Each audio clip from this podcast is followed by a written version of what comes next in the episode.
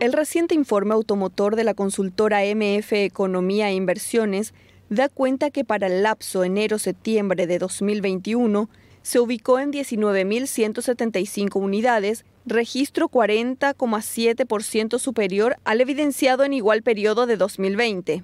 El valor monetario de estas compras mostró un incremento interanual de 32,1% para situarse en 364 millones de dólares.